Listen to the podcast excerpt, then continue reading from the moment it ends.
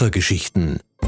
Ein Podcast vom Touriseum Meran zur Sonderausstellung Packen, Schleppen, Rollen.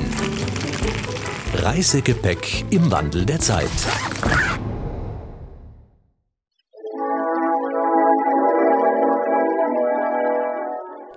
Heute servieren wir Ihnen eine Familiengeschichte mit dem Titel Mrs. E. Scarpa. Zusammengetragen wurde sie von Frau Ursula Scarpa, großzügige Schenkerin so mancher kuriosen Gepäckstücke für die Sammlung des Doriseum. Übrigens, die Reisetasche ist in der Sonderausstellung Backen, Schleppen, Rollen noch bis zum 6. November zu sehen. So steht es auf der Plakette der braunen Reisetasche. In Wirklichkeit hieß die Ehefrau von meinem Großvater Olga Kranz-Scarpa. Das E steht für Emil Scarpa. Frauen hatten in der Geschichte bezüglich ihrer Ebenbürtigkeit Männern gegenüber stets einen schweren Stand.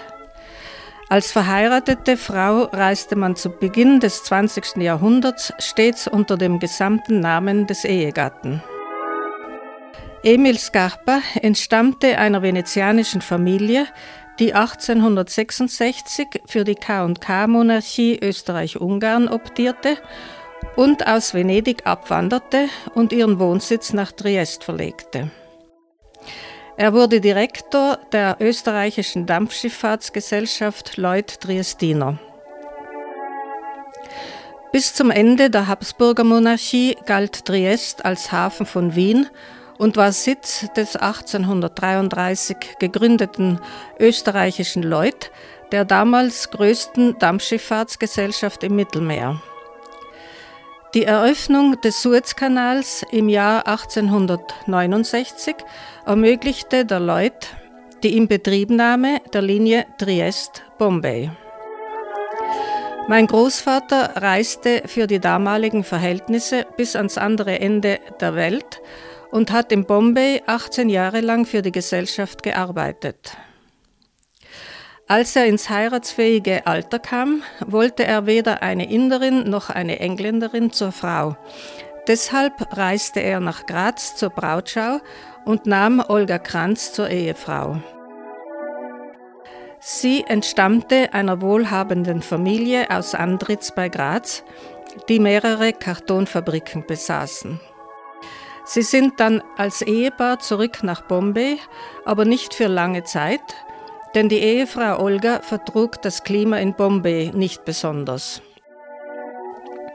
Im mondänen Meran fanden sie 1908 ein neues Zuhause.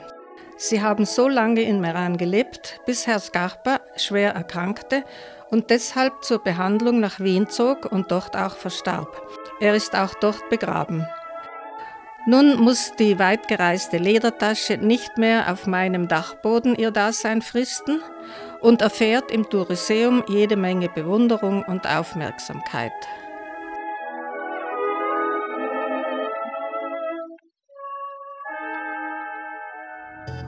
Koffergeschichten, ein Podcast vom Touriseum Meran. Jede Woche gibt es eine neue Geschichte. www.touriseum.it